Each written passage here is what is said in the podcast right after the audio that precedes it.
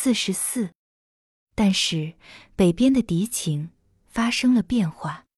高八带领的一团人奉命驻扎在石佛镇附近一带的小村庄，任务是监视敌人，牵制敌人，在不利的情况下迅速转移。高八近来觉得自己在这个支队里，比起别的团长来有些闷气。支队长一谈就是政治政策，他对这些全都不感兴趣。他觉得，既是一个军人。就应该在打仗上见高低。很久以来，他就想露一手给大家看看，我高八的长处就在这打仗上面。为了热闹和吃喝方便，他私自带着一营人住在石佛镇大街上。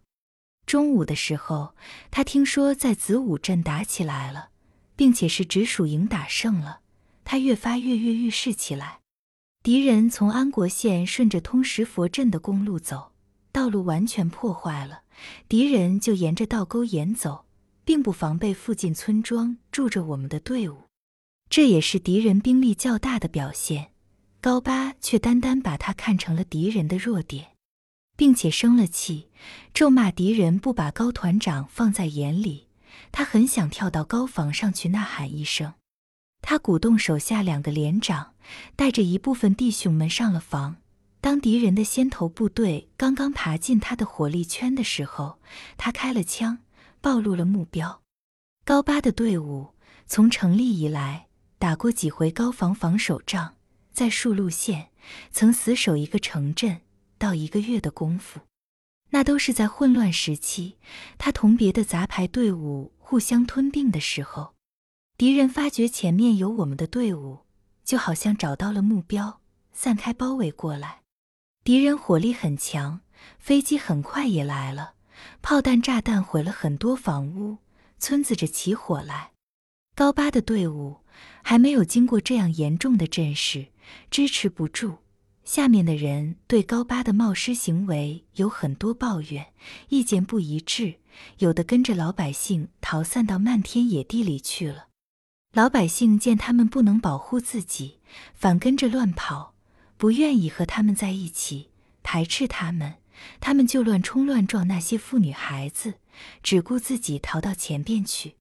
敌人打进了石佛镇北街口，眼看就包围了整个村庄，队伍和老百姓再也撤不出来了。高庆山接到报告，研究了全部情况，他带领部队采取极为隐蔽的形式，迅速地转移到了敌人的侧面，派一营兵力。去切断敌人，芒种和他那一个班又参加了战斗。他刚刚经历了一次指挥的好的战斗，取得了胜利，光荣和功绩还在鼓舞着他。在路上，他见到那些满脸泥汗、饱受惊慌的妇女孩子们，一种战士的责任感强烈的冲击着他的心。他带领一班人在大洼里准备好，顺道沟翻过大堤。他们的任务是经过一带菜园，冲进一个坟丛，沿着猪龙河岸占领石佛镇南街口那座大石桥。现在园地里的春大麦长得很好，但是也还不能完全隐蔽跃身前进的战士。包围村庄的敌人正要在桥头汇合，遇到芒种他们的袭击，慌乱了一阵。利用这个时机，芒种弯着身子跑到一架水车后面，然后冲到了那个坟丛里面。不久以前，曾经有一辆敌人的坦克绕过道沟，冲到这坟地里，几棵碗口粗细、枝叶茂密的榆树连根折断了，一个坟堆像被犁过的一样，铲去了一半。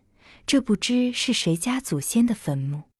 现在，芒种伏在他前边的白石碑座子后面射击，等候弟兄们上来。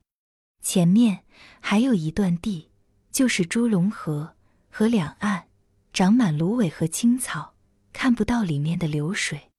敌人火力很强，现在芒种他们只能匍匐前进。他们一边射击，一边注意着眼前的每一棵小树、每一丛野草、每一个坑壕。他们觉得，所有祖国大地上生长着的一切，就连那西沉的太阳河里的泥水也都和他们的生命和他们的作战的任务结合在一起了。他们紧紧趴在地上，心跳得很厉害，感觉身子下面的大地也在震动。家乡的土地，是你在万分危急、生死存亡的时候，默默地鼓动着你的儿女。当你受到侵辱的时候，你有权利召唤你那最勇敢的儿子前进。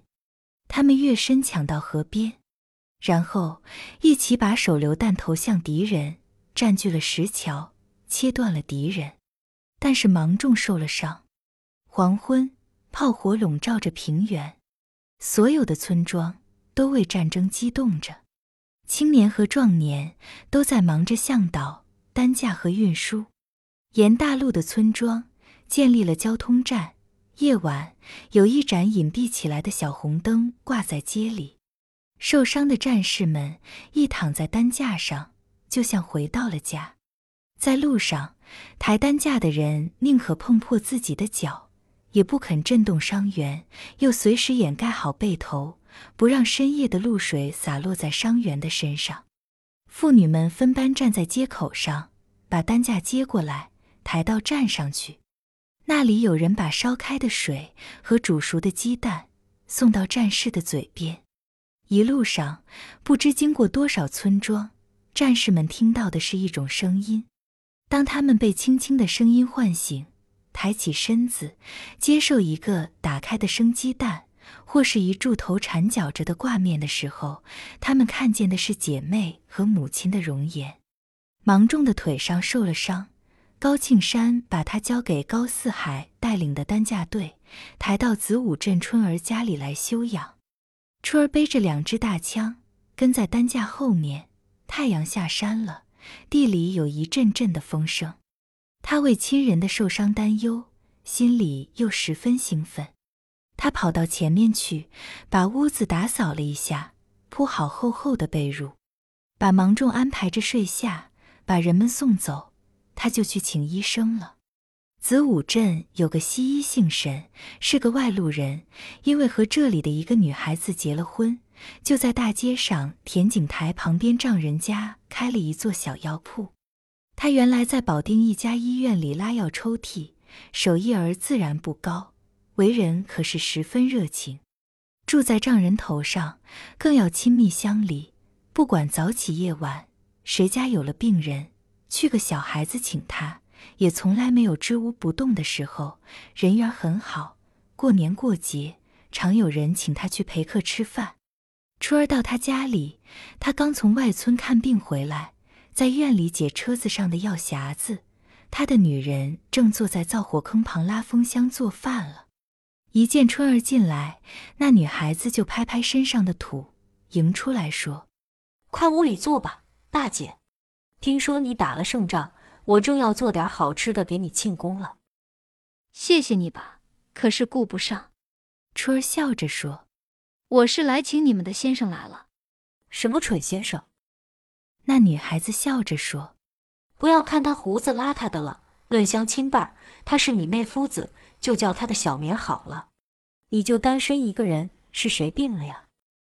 是军队上一个通讯班长。”春儿说：“我姐夫让抬到我家里来养着，为了离着你家近，看病方便。那就是芒种哥吧？你快去。”女孩子笑着命令她的丈夫：“不要往下解你那行头了，看病要紧，回来再喂你。”医生忙着又把药匣子捆好，推着车子跟春儿出来。大姐，那女孩子站在台阶上喊：“这不是外人，你可别给他烧水做饭呀。”就是吧，春儿答应着。来到家里，春儿放轻了脚步。医生把车子轻轻靠在窗台下，跟着走进屋里。他准是睡着了。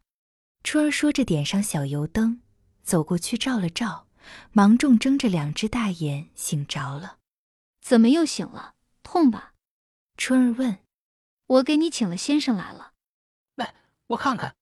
医生轻轻掀开了芒种身上的被褥，斜着身子坐在炕沿上。大姐，你把灯端近点。春儿一只手护着灯，弯下身子去。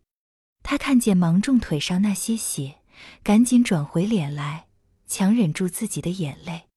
医生给洗了洗污血，涂了些药。春儿把坚壁的新布取出来，扯下一条缠好了。